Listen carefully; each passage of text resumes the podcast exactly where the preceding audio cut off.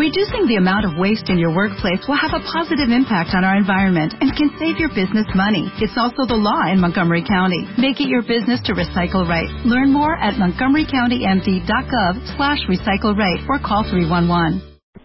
Gracias, señora Presidente. En primer lugar, quiero agradecer al diputado Felipe Michelini por haber propuesto esta intervención la iba a realizar el mes pasado y a solicitud nuestra la pasó para, para esta sesión.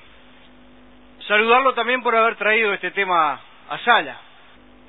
Parece que es muy importante que a 10 años de este hecho bélico mundial podamos detenernos un instante y analizarlo.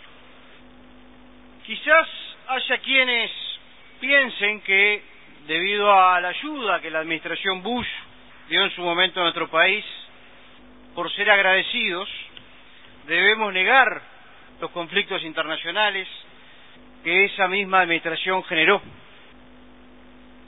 Agradecer sí, pero no debemos mirar para el costado y negar los apartamientos al Estado de Derecho y al derecho internacional se va por mal camino cuando en aras de obtener un bien o un servicio a cambio se mira para el costado o hasta se llega a desconocer y fundamentar en contra de la realidad. Eso no es ser agradecido. Eso es servilismo. Permítame, señor legislador. Sí. Eh, voy a ampararlo en el uso de la palabra. Eh, voy a pedir, por favor, este, silencio y si hay reuniones que sean en el ambulatorio. Gracias. Tiene la palabra, señor legislador. Gracias, señor presidente. Como decía, no se debe desconocer por ser agradecido, sino uno se transforma en servil. Quienes lo practican, allá ellos. Así que, desde esta banca, no me haré distraído ni miraré para el costado, sino que por el contrario, marcaré todas aquellas cuestiones asociadas a esta guerra de Irak que me parezcan oportunas.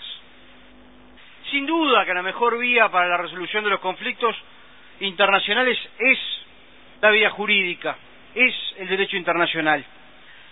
A fines del siglo XVIII, Immanuel Kant propone sobre la paz perpetua una estructuración mundial tal que evite justamente las acciones violentas entre un Estado y otro de los primeros años del siglo XX, específicamente en 1907, José Valle Ordóñez presenta su proyecto para la Sociedad de las Naciones.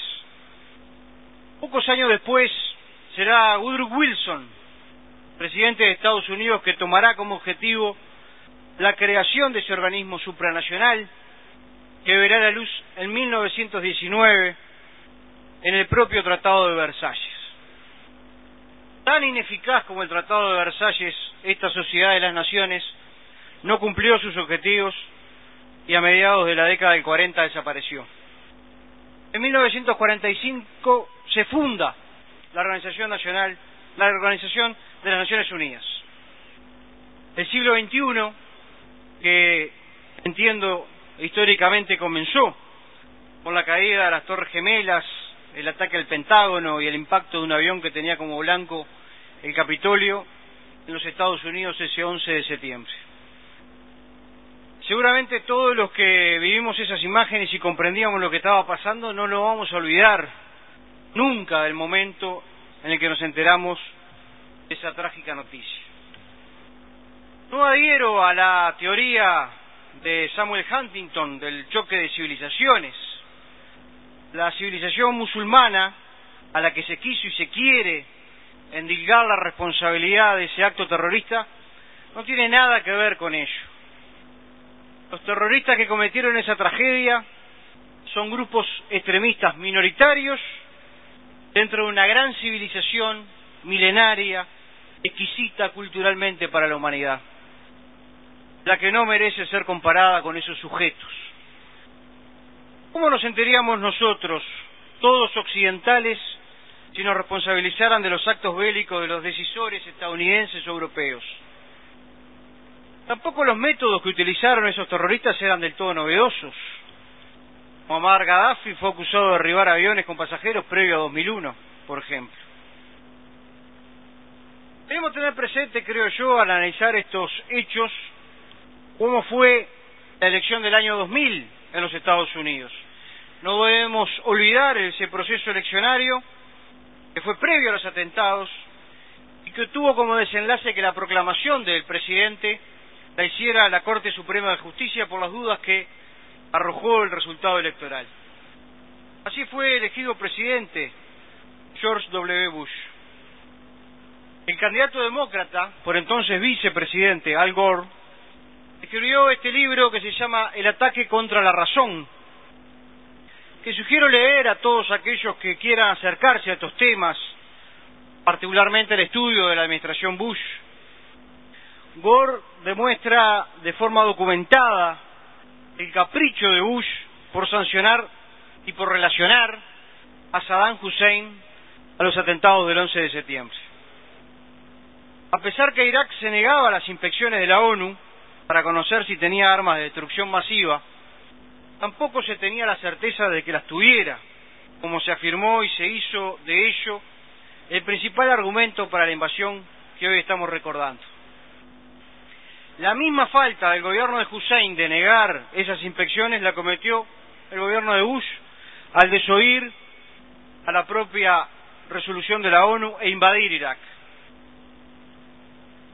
Yo, Presidenta, eh, sugiero, ya digo, a, quienes le interese este tema, este libro de Gore, porque me voy a, permitir solamente leer una parte que creo yo muestra documentos muy importantes de lo que sucedió luego del 11 de septiembre. Dice Gore, como resultado del informe de la comisión del 11S, comisión que se creó en Estados Unidos para investigar, ahora sabemos que pocas horas después de los atentados del 11 de septiembre del 2001, el secretario Rumsfeld se afanaba en buscar de manera la manera de relacionar a Saddam Hussein con el atentado. Disponemos del testimonio jurado del director de la unidad antiterrorista de la Casa Blanca, Richard Clark, que el día después del atentado, el 12 de septiembre, afirmó que el presidente quería relacionar los atentados con Saddam. Además, Clark dijo lo siguiente en el programa de noticias 60 minutos.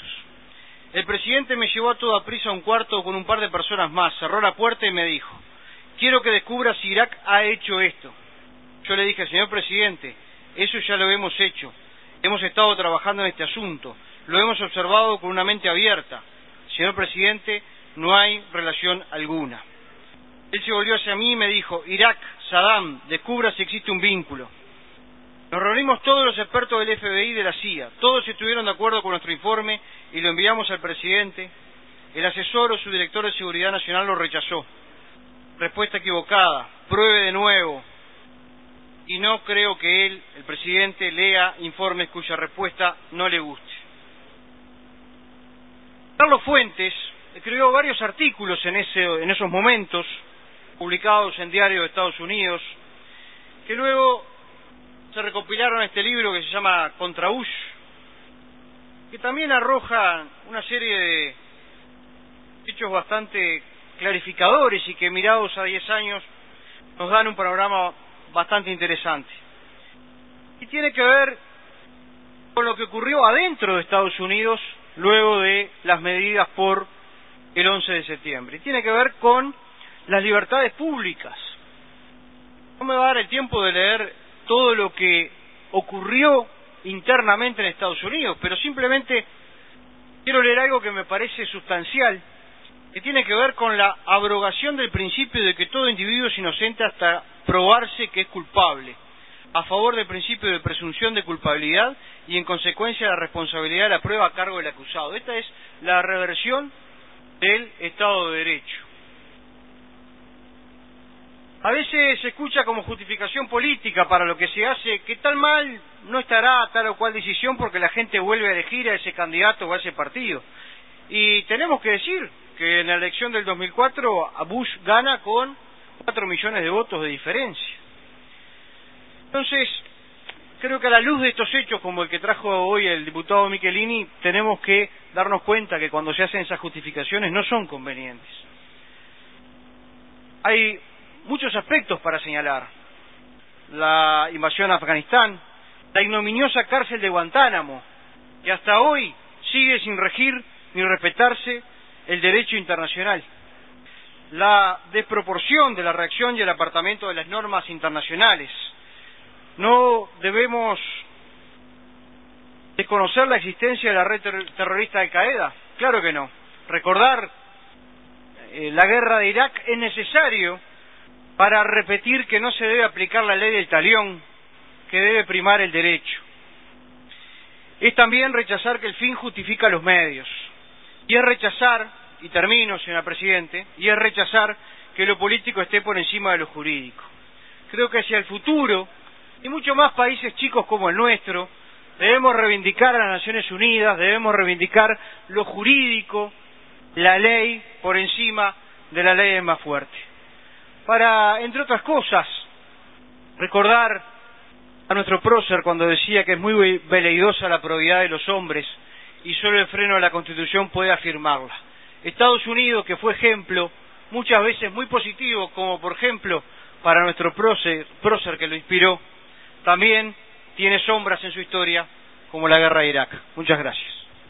Como nuevo cliente de Western Union, puedes disfrutar de una tarifa de envío de cero dólares en tu primera transferencia internacional de dinero en línea. Envía dinero a los tuyos en casa de manera rápida, fácil y conveniente. Visita westernunion.com o descarga nuestra app hoy mismo y tu primera tarifa de envío corre por nuestra cuenta. Apliquen ganancias por cambio de moneda. No disponible para tarjetas de crédito y envíos a Cuba. Servicios proporcionados por Western Union Financial Services Inc. NMLS 906983 o Western Union International Services LLS NMLS 906985.